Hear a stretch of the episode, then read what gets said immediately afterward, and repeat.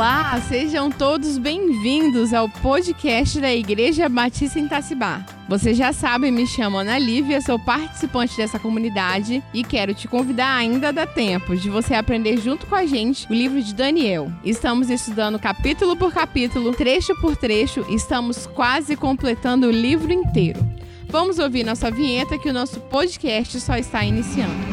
Somos frutos que geram frutos, uma safra lavrada e cuidada pelo próprio Deus.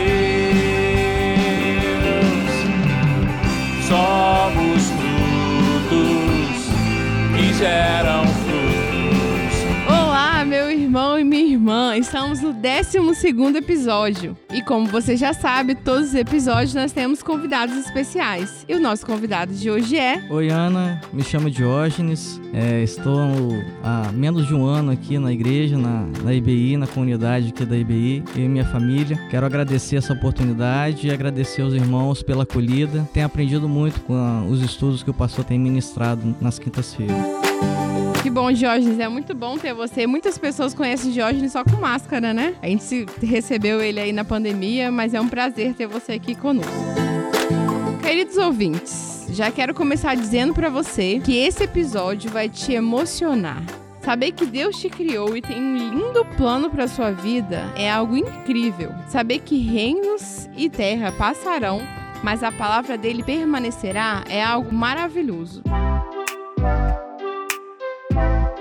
Diógenes, conta pra gente o que você tem aprendido com esse livro de Daniel. Bem, Ana, tenho aprendido bastante, como eu já disse. A gente conhece Daniel do imaginário infantil, né? Da cova dos leões, da fornalha, de tantas coisas, dos fatos históricos. Mas as profecias de Daniel, que quando a gente olha para Apocalipse, a gente vê a palavra de Deus se cumprindo, tem se cumprido nos nossos dias. Esse estudo fala muito ao meu coração porque Deus está no controle, reis se levantam, impérios se levantam, passam-se gerações, passam-se fases, mas Deus está no controle da história. É muito interessante, né? A certeza que a gente tem que vai passar presidentes, vai sair presidentes, vão ter governantes bons e governantes ruins, vai ter pandemia e não vai ter pandemia, e mesmo assim Deus continua no controle de tudo. É tudo isso, né, que a gente tem aprendido aí com o livro de Daniel, não é mesmo? Sim, o estudo de hoje vai dar uma tranquilidade, uma paz ao coração dos crentes que vivemos essa realidade da pandemia hoje, porque Deus está no controle, estabelecerá o seu reino eterno com os seus santos, que é a sua igreja hoje. Amém. Então já pega o lápis e a caneta e presta atenção na mensagem que com certeza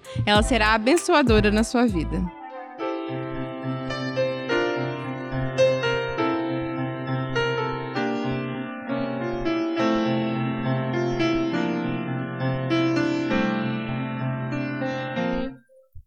Nós estamos já no capítulo 7, essa é a terceira quinta-feira, e nós vimos que o capítulo 7 de Daniel está em paralelo com o capítulo 2. Isso significa que aquilo que está dito no capítulo 7 é um aprofundamento do que foi dito no capítulo 2.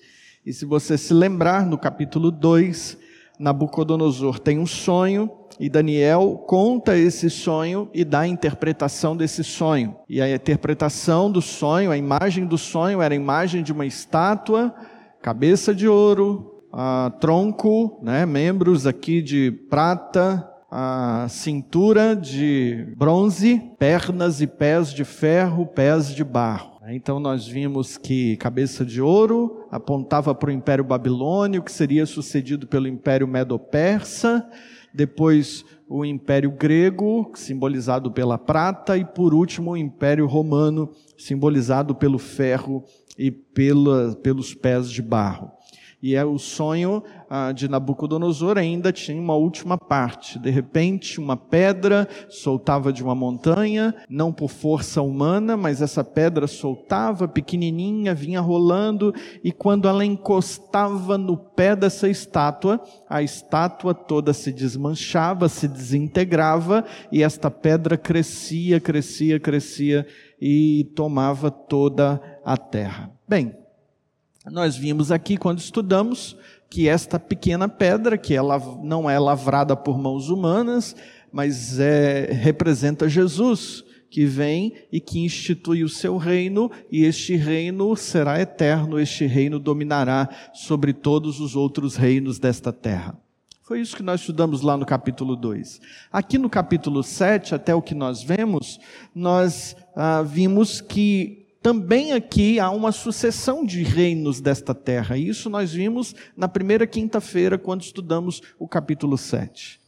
E estes reinos agora, eles não são representados mais como na figura ah, da, da, do sonho de Nabucodonosor, a figura daquela estátua, mas ele é representado também de uma forma surpreendente. Agora, a linguagem é uma linguagem que revela um ponto de vista divino, então por isso a linguagem de símbolos. E aí, então, estes reinos que estão ah, em sucessão ou que estão em convulsão, eles são representados pelos animais que saem do mar, que subiam do mar, como diz o versículo 3. E o primeiro deles era o leão, e nós vimos que o leão com asas, ou o leão alado, é símbolo do Império Romano. Nós vimos que o urso Logo em seguida, este urso que tem na sua boca três costelas, está levantado em duas patas, ele é símbolo do Império Medo-Persa. Nós vimos que logo em seguida vem o leopardo alado, um leopardo que tem quatro asas e que tem quatro cabeças, e nós vemos que este leopardo simboliza o Império Grego, tudo isso explicamos aqui. E por último, um quarto animal que não há uma semelhança ou uma relação como um leão, urso ou leopardo, mas é um animal diferente de todos os outros, terrível, assustador, muito forte, com grandes dentes de ferro, e um pouquinho mais para frente, no capítulo 7, ele é descrito ah, ainda com outros detalhes, não é? ele é descrito como tendo unhas de bronze ou garras de bronze, devorava, fazia em pedaços e pisoteava tudo. Este é o Império Romano. É uma descrição do Império Romano. E nós vemos que este quarto animal, ele tinha dez chifres, o que simbolizava a multiplicidade de reinos que surgem a partir do Império Romano mas chamou-nos a atenção também que entre esses dez chifres, um pequenininho surge. E esse pequenininho chifre, ele começa a crescer e ele se torna mais poderoso e mais importante do que os outros chifres. E nós vimos que isso simboliza poderes ou governos ou pessoas que viriam. E aí nós então vimos que estes reinos do mundo, estes reinos que iam se sucedendo, são os reinos do mundo, mas eles têm o seu tempo para começar e o seu tempo para terminar, eles não são eternos. Só o reino do Senhor é eterno. Mas uma pergunta ficou na nossa mente: e esse pequeno chifre? Quem é? Então, na segunda quinta-feira que nós estudamos o capítulo 7, nós vimos que no capítulo 7, além de uma descrição dos reinos que vão se sucedendo, também há uma imagem que aponta para uma pessoa escatológica, uma pessoa que virá no fim dos tempos, que é retratado aqui no capítulo 7 como este pequeno chifre. Quem é o pequeno chifre? Então nós identificamos aqui na quinta-feira passada que o pequeno chifre é o anticristo, é a figura do anticristo. Nós vimos de uma maneira bem panorâmica na Bíblia, nós não podemos mergulhar na pessoa do anticristo e desfazer ou, ou, ou fazer ou, ou entender todos os pormenores que a Bíblia nos diz sobre o anticristo, mas nós vimos que a palavra anticristo significa aquele que quer ocupar o lugar de Deus ou aquele que se opõe a Deus. Nós vimos que para Daniel, esta figura aqui do anticristo, essa figura do pequeno chifre, está um pouco tempo depois, cerca de trezentos e poucos anos depois da profecia de Daniel, um homem, um rei, Seleucida, chamado Antíoco IV ou Antíoco Epifânio, ele encarnava todas as descrições do anticristo. Para Daniel, o cumprimento dessa profecia ou para aqueles que viveram naquele momento, eles olhavam para Antíoco Epifânio e diziam: ali está o pequeno chifre? Estava ali.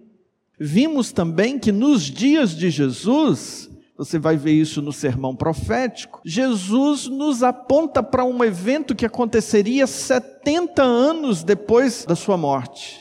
Ou melhor, 70 anos depois do seu nascimento, né? Seria no ano 70. Então, era a invasão de Jerusalém e a destruição de Jerusalém pelo exército romano. Para aqueles que viviam em Jerusalém no ano 70, eles podiam olhar para os exércitos às portas de Jerusalém e dizerem: Eis aí o antigo. E nenhum dos dois estavam errados. Nós vimos no livro de João que o espírito do anticristo já está presente neste mundo. E muitos anticristos já houveram. Mas, segundo a descrição de 2 Tessalonicenses no capítulo 2, combinado com os textos de Apocalipse que nós lemos aqui na semana passada, nós vamos vendo que lá no final dos tempos, um pouco antes da volta do Senhor Jesus, haverá uma pessoa do fim dos tempos, um homem, que vai encarnar todo o poder de todos os reinos. Este será o homem mais poderoso de todos os tempos. E embora todas as eras pudessem olhar para uma pessoa assim e dizer ali está o anticristo, lá no final dos tempos haverá alguém que excederá em poder, em majestade todos os que vieram antes. Por isso eu posso até concordar com o pastor Júlio na ceia de domingo, ele falou assim: Eu sou meio pessimista, eu quero, como as coisas vão ficar ruins lá para o final, eu, eu quero é, me encontrar com Jesus e não estar aqui quando Jesus voltar. Porque o cenário que antecede a volta do Senhor Jesus é um cenário de vigência do poder do anticristo. E nós vimos então o reino deste anticristo. Vimos as características dele, estão aí no capítulo 7. Mas vimos que ele também será derrotado. Vimos também que o reino do anticristo será poderoso e em alguns momentos ele vai prevalecer contra a igreja do Senhor. Em alguns momentos, o mundo vai olhar para o anticristo e vai pensar: ele conseguiu, ele conseguiu derrotar a igreja. Em algum momento, lá antes da volta de Jesus, a população da terra, a humanidade, vai olhar para o anticristo e vai pensar assim: ele conseguiu derrotar Deus. as coisas vão ficar ruins. Mas ele será derrotado. Nós vimos isso na primeira quinta-feira, na segunda quinta-feira, e vamos ver hoje também que o anticristo será derrotado. E só o reino de Deus é eterno. Você está com sua Bíblia aberta em Daniel capítulo 7. Eu vou ler hoje o versículo 9 em diante, que diz assim: Continuei olhando até que foram postos uns tronos, e um ancião bem idoso se assentou. A sua veste era branca como a neve, e o cabelo da sua cabeça como lã puríssima. O seu trono era de chamas de fogo, e as rodas dele eram fogo ardente. Um rio de fogo manava e saía de diante dele milhares de milhares o serviam e milhares de milhares estavam diante dele. Ele se assentou para julgar e os livros foram abertos. Como a gente deve lembrar, Daniel está tendo um sonho. E essa expressão de Daniel, que ele está vendo as coisas, ela é repetida várias vezes no capítulo 7. E aqui neste trecho que nós vamos estudar agora, nós vemos três coisas que Daniel viu nesse sonho.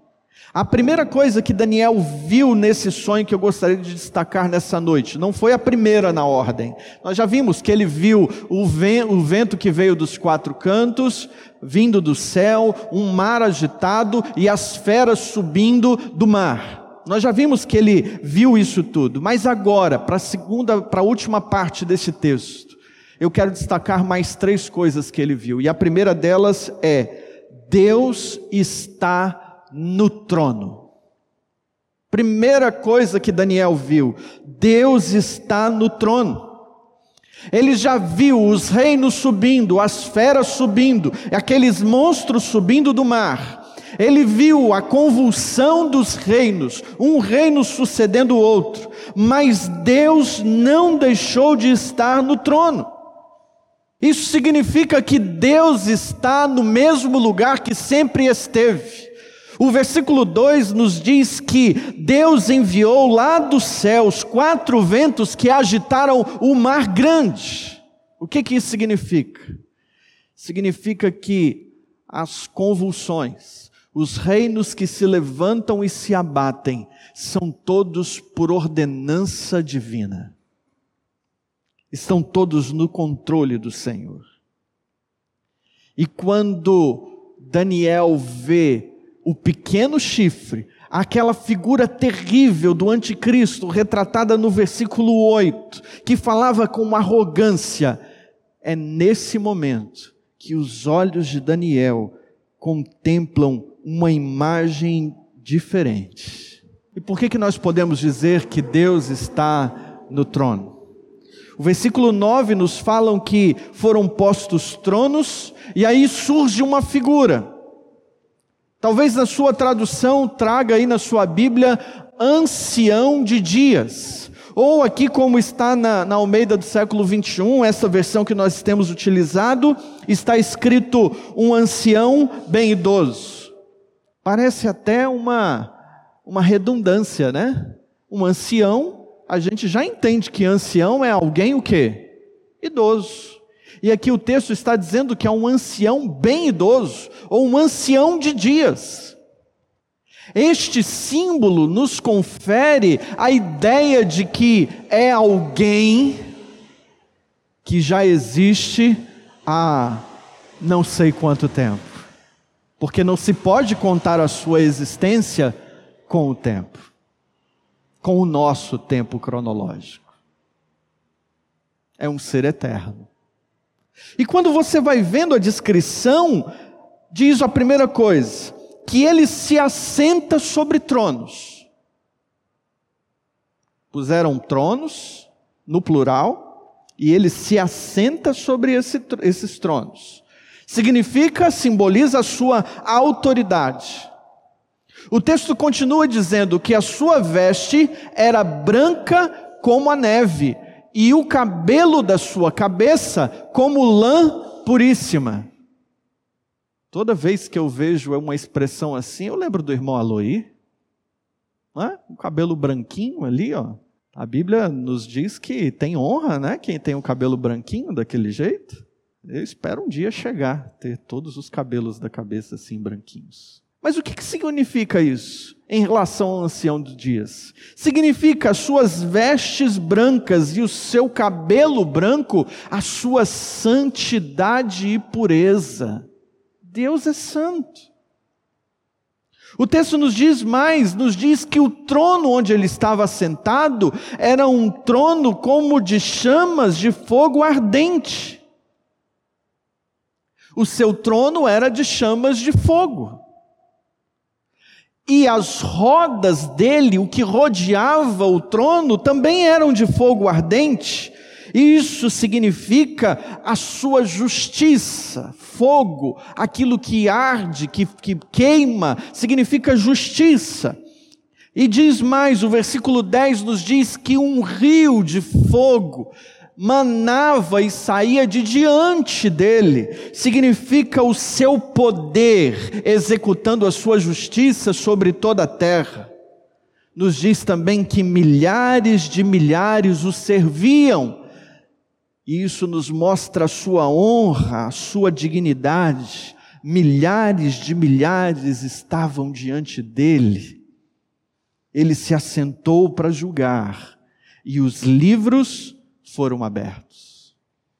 Primeiro, a imagem de milhares de milhares ou milhões de milhões nos remete a Apocalipse capítulo 5, versículo 11.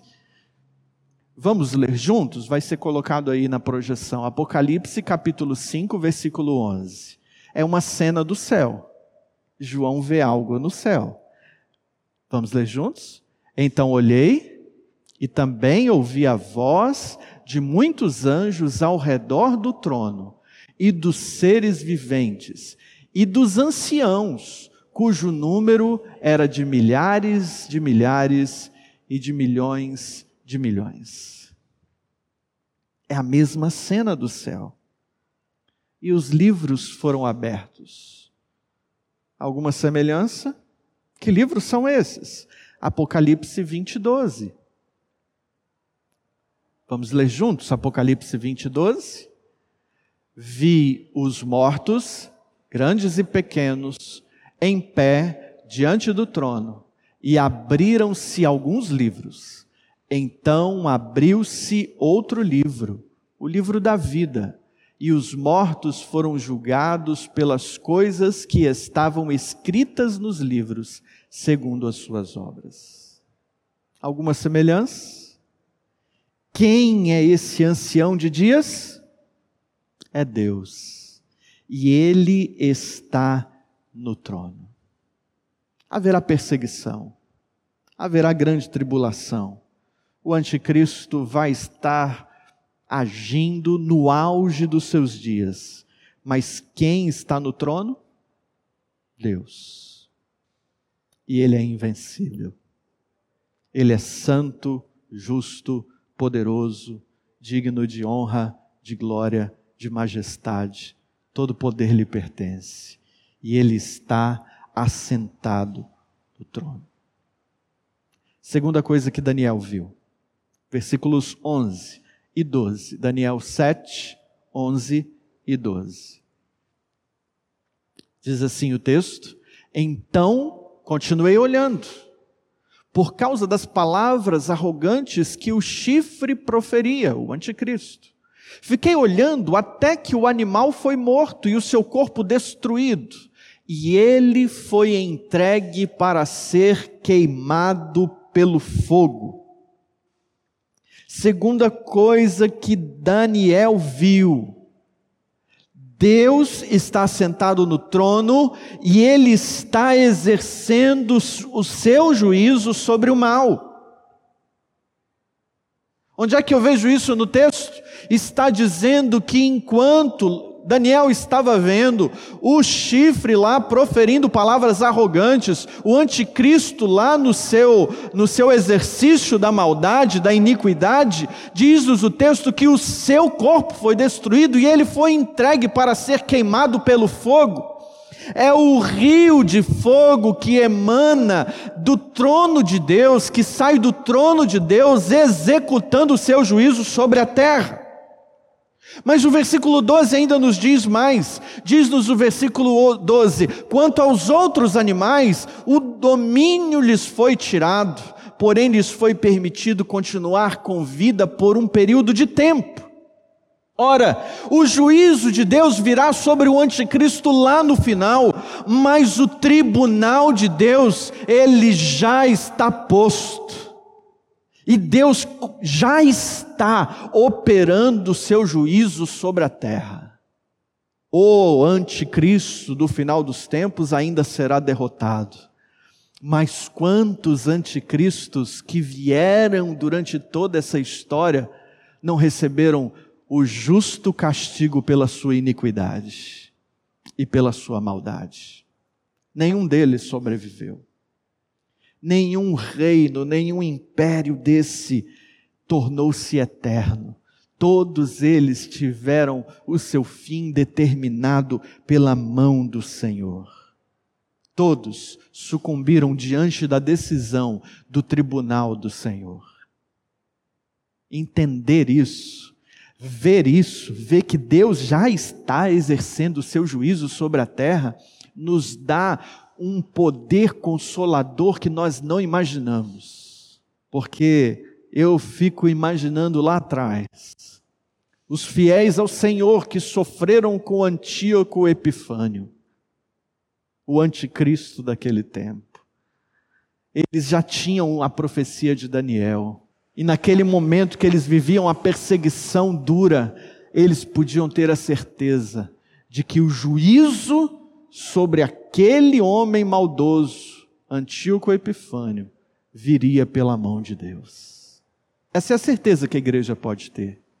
Que nenhum dos inimigos de Deus que estão agindo nesta era passará impune do tribunal de Deus. Deus já está exercendo o seu juízo sobre o mal. Todo o mal será derrotado lá no final.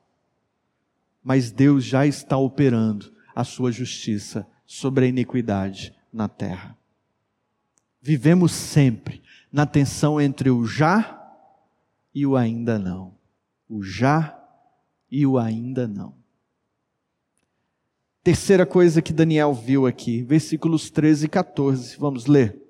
Eu estava olhando nas minhas visões, vejam que a expressão está presente lá no versículo 9, continuei olhando, depois do versículo 11, então continuei olhando, e agora no versículo 13, eu estava olhando. Três coisas que Daniel viu. Terceira aí, então, eu estava olhando nas minhas visões noturnas e vi que alguém parecido com o filho de homem vinha nas nuvens do céu. Ele se dirigiu ao ancião bem idoso e a ele foi levado. Versículo 14: E foi-lhe dado domínio e glória e um reino, para que todos os povos, nações e línguas o servissem. O seu domínio é um domínio eterno que não passará, e o seu reino é tal que não será destruído. Terceira coisa que Daniel viu: Daniel viu que o reino de Deus prevalece sobre todos. Você já conseguiu captar quem é essa figura agora que entra em cena? Não pode ser outro, só pode ser quem? Jesus. Que figura maravilhosa, olha como se encaixa, como é perfeita a harmonia bíblica. Primeiro, o texto nos diz que ele era parecido, versículo 13, parecido com o filho de homem. Por que parecido? Ou algumas traduções dizem um como o filho de homem. Primeiro, a harmonia bíblica nos diz Jesus Cristo ainda não tinha se vestido da nossa natureza humana. O que Daniel está vendo ainda é uma sombra daquilo que acontecerá no futuro.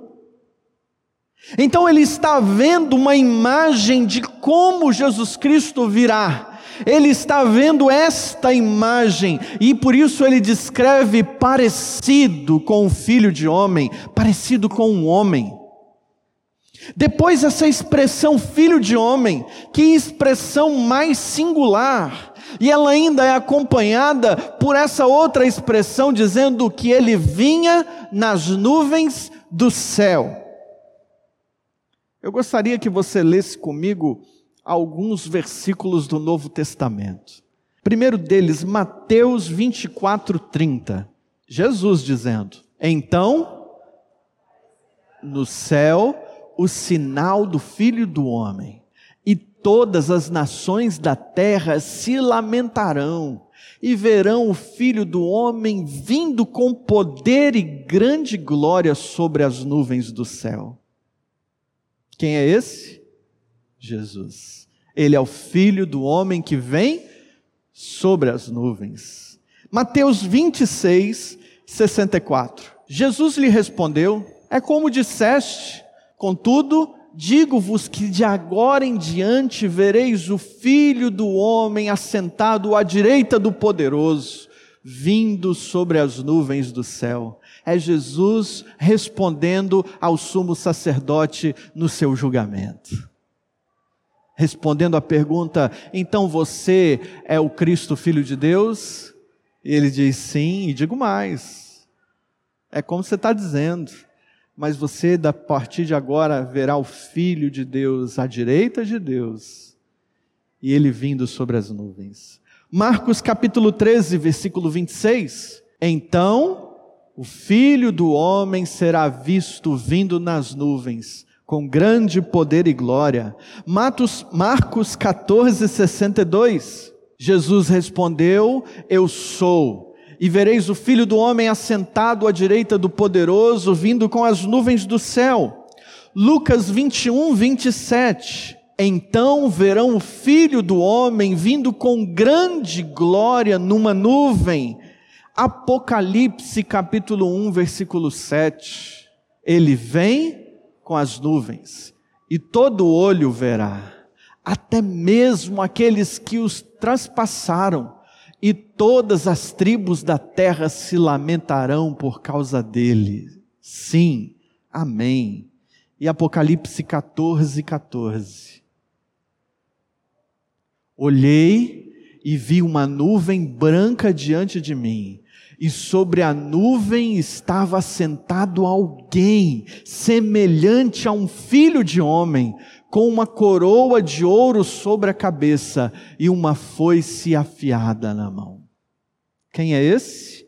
Jesus, o filho de homem, vindo sobre as nuvens, todo olho verá, as nações se lamentarão é Jesus. Daniel agora pode contemplar esta imagem de Jesus vindo. E Jesus se dirige ao ancião bem idoso, ou, como já vimos, ao próprio Deus Pai. E a ele foi levado, e então foi lhe dado. E aqui nós vemos essa descrição de Jesus, o Rei deste reino eterno foi-lhe dado, versículo 14, domínio, glória e um reino. Mas também foi-lhe dado domínio sobre todos os povos, nações e línguas que o serviam. Mas o seu domínio é um domínio eterno. E como se não fosse suficiente dizer que é um domínio eterno, para não ter dúvidas, Daniel ainda nos diz que não passará. E ainda para não ficar dúvidas nenhuma, ele afirma pela uma terceira vez: é um reino tal que não será destruído, ou seja, ele é indestrutível. Além de eterno, ele é indestrutível. Jesus é o Rei deste reino que prevalece sobre todos. Muitos reinos. Babilônia, Medo-Persa, Grécia, Roma, todos os reinos que foram se sucedendo, todos, as potências mundiais todas. Hoje nós diríamos Estados Unidos, outros diriam China, já foram tantos, e ainda serão alguns, até que se completará o tempo. Todos eles passarão, mas só o reino de, do Senhor Jesus, só o Rei Jesus é o Rei eterno. Mas sabe o que é ainda mais maravilhoso? É que homens deram a sua vida, suas riquezas, seu poder, para tentar estabelecer reinos que durassem a vida inteira. Mas somente os santos fiéis de Deus é que possuirão este reino eterno de Jesus. Onde eu vejo isso? Olha o que está escrito, versículo 17, Daniel 7, versículo 17. Diz assim: estes quatro grandes animais são quatro reis que se levantarão da terra. Versículo 18. Mas os santos do Altíssimo receberão o reino e o possuirão para todo sempre. Sim, para todo sempre. E o versículo 27, o reino, o domínio e a grandeza dos reinos debaixo do céu serão dados à multidão dos santos do Altíssimo. O seu reino será um reino eterno e todos os domínios o servirão e lhe obedecerão. O reino de Jesus é partilhado com os santos do Altíssimo. Quem são os santos do Altíssimo? É a igreja fiel do Senhor. Daniel vê este reino e sabe de uma coisa? Por toda a descrição que nós vimos, este reino que o Senhor partilhará com a sua igreja, com os seus fiéis, não é um reino físico. É o reino dos céus que o Senhor Jesus inaugurou na sua vinda, que ele instaurou na sua vinda não era essa a mensagem do Senhor Jesus quando iniciou o seu ministério? Arrependei-vos, porque é chegado, chegou o reino dos céus. E ele então trabalha na implantação deste reino dos céus, este reino dos céus que não é físico, mas que está entre nós, que se estabelece no nosso coração e que se concretizará, se consumará na volta do Senhor Jesus, quando gozaremos eternamente na glória do Senhor de todo este reino completo ele foi inaugurado por Jesus, ele está sendo estabelecido na terra, mas ele se consumará quando o nosso rei voltar sobre as nuvens, derrotar todo o mal. E então viveremos na plenitude deste reino. Este reino conquistado, partilhado por Jesus. E qual é a figura deste Jesus que volta, que vem é a figura gloriosa de um rei que conquistou. É a figura gloriosa de um rei que conquistou gente de todas as tribos, raças, povos, línguas, nações, não com o poder da sua espada, mas com o seu sangue vertido. Foi assim que ele conquistou esse reino, com o seu sangue vertido. Mas ele derrotará todo o mal com o sopro da sua boca. Ele derrotará o anticristo e nos fará possuir eternamente este reino eterno que não tem fim. Como foi que Daniel recebeu este sonho? Versículo 15 nos diz que ele viu tudo isso e o que é que diz? E eu, Daniel, fiquei agitado em meu espírito e as visões da minha mente me perturbavam. E lá no versículo 28 ele ainda diz: Este é o fim da visão. Quanto a mim, Daniel, os meus pensamentos muito me perturbaram e o meu rosto ficou pálido. Daniel ficou perturbado, Daniel ficou angustiado. Daniel acordou do sonho, ele estava agitado em espírito. Que visão é essa? Ele ficou impactado com a mensagem, tanto com o sonho quanto com a interpretação deste sonho. Se a gente for parar para pensar, é assustador e não tem como nós não ficarmos impactados. O que é que diz o sonho de Daniel? O mal invadirá a história da humanidade, até que ele seja encarnado em um homem, o anticristo, que vai travar uma guerra contra a igreja e em alguns momentos ele vai prevalecer contra a igreja. Em alguns momentos o mundo vai olhar e vai pensar: cadê a igreja? Nós conseguimos, o anticristo derrotou a igreja. Mas saiba, meu irmão, minha irmã, o fiel remanescente da igreja sempre existirá mesmo que a igreja não exista mais visivelmente, mesmo que esse templo seja destruído pelo anticristo, a igreja continuará existindo. Os fiéis servos do Senhor, os santos do Altíssimo, continuarão a servir ao Senhor com fidelidade, crendo nas promessas que está aqui no capítulo 7.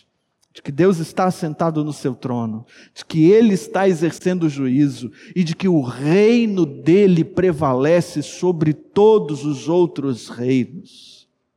É neste tempo no tempo de angústia, no tempo de perseguição, no tempo que muita gente vai abandonar a fé, no tempo de maior crueldade contra aqueles que são servos fiéis do Senhor, que Jesus voltará para executar o juízo definitivo sobre a iniquidade sobre a terra. Jesus voltará repentinamente e nos levará ao encontro dele nas nuvens onde receberemos o seu reino eterno e possuiremos aquilo que foi preparado para nós. Tem como não ficar impactado com essa mensagem? Eu acredito que não tem outra forma senão a gente ficar agitado em espírito, perturbado, com o rosto pálido, inquieto, porque essa mensagem é poderosa. O problema é que tem muita gente que não guardou isso no coração. Porque, embora Daniel tenha ficado perturbado, diz lá o texto no final, versículo 28 aí mesmo, mas guardei essas coisas no coração. Há muita gente insensível, anestesiado, esquecido de que o Senhor Jesus vai voltar. Há muita gente deixando a guarda não vigilante, não está esperando a volta de Jesus, mas acontecerá. Diante de todas essas notícias, nós deveríamos agir com vigilância, com oração, com jejum, com temor e tremor por aquilo que acontecerá. Os dias que nos esperam mais à frente, os dias que esperam para a igreja, não serão bons dias. Serão dias difíceis, de perseguição. Não adianta fugir. Nós precisamos resistir, sim, mas as perseguições serão cada vez mais cruéis. Elas serão. E o que vai manter o nosso coração firme no Senhor Jesus é nós guardarmos essas verdades lá no fundo do nosso coração e revisitarmos essas verdades a cada dia. Deus está no controle de todas as coisas. E sabe o que mais? Deus já nos revelou o que vai acontecer. Está aqui. Tudo que nós precisamos saber está aqui. E resta-nos manter a nossa conduta de fidelidade ao Senhor. Daniel podia pensar, nós já vimos aqui nessa ocasião da vida dele, ele podia pensar: vale a pena ser fiel ao Senhor mesmo diante das perseguições? E a resposta que eu encontro nesse capítulo 7 é: vale a pena. Porque ver a imagem de Jesus vindo sobre as nuvens, compensa toda perseguição, todo o mal. A minha oração é que Deus nos dê coragem, integridade e fé, como Daniel, para nós suportarmos as pressões da maldade, com o nosso coração guardado, cheio de esperança, confiando que Deus está no controle de todas as coisas. Amém?